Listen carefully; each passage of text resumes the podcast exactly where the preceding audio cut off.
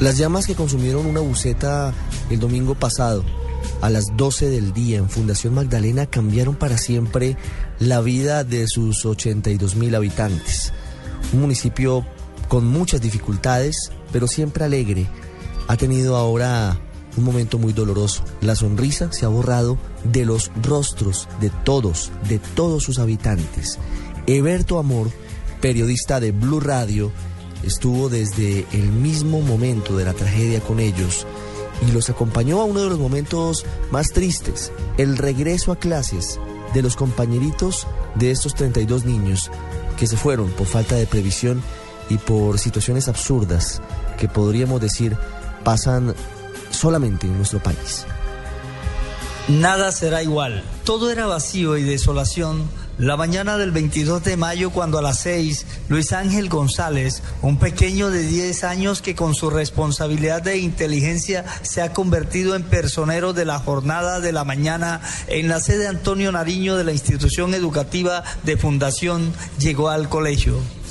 Él estudia en quinto grado, fue el primero en observar el vacío y con profunda nostalgia describió lo que significa esta tragedia para Colombia y el mundo. Doloroso para el mundo, para, Colombia, que lamento todo por sus familiares, por los amiguitos que ellos tenían, que lo lamento también. Luis Ángel llegó para cumplir su obligación mientras las maestras y profesores trataban de evadir un momento que ellos mismos habían organizado con la asesoría psicosocial disponible. Este pequeño recordó que ya no estará en las aulas la niña Luisa Fernanda Tapias García, de tercer grado, a quien conocía desde que ella estaba en el jardín infantil de su abuelita cerca al barrio. Ella estudiaba en la guardería de mi abuela, que queda por la alimentación allá, allá, iba todos los días.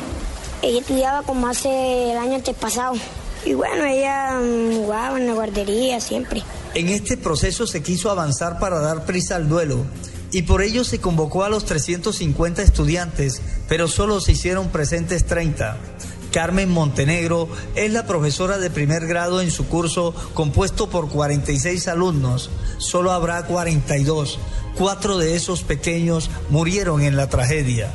Manuel, Claudia Melisa, Andrea Carolina y Kenner ya no estarán más. El alma de esta docente está destrozada. Esto ha sido demasiado duro.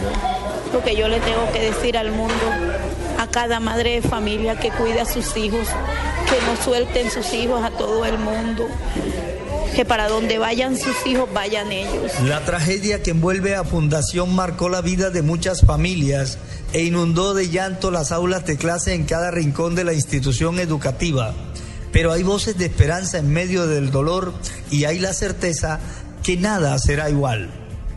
En Fundación Magdalena, Eberto Amor Beltrán, Blue Radio. Casi ningún interrogante luego de esta tragedia que se llevó a 32 niños de Fundación Magdalena ha sido contestado. ¿Por qué la policía de tránsito solamente aparece haciendo operativos luego de la tragedia? ¿Cuál es la responsabilidad de la Superintendencia de Puertos y Transportes?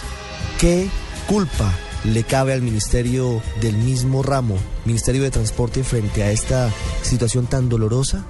¿Por qué si se sabía que estos vehículos en fundación y en otros municipios de Colombia no cumplen con las normas, se sigue permitiendo que avance ese proceso de degradación, sacando los carros viejos de las grandes ciudades y llevándolo a los municipios?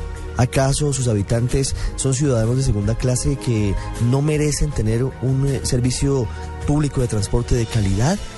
¿Por qué no se chatarrizan los buses y los vehículos viejos en Colombia? Como decimos, muchas preguntas que esperamos muy pronto sean respondidas por las autoridades. Muchas gracias por habernos acompañado en el radar.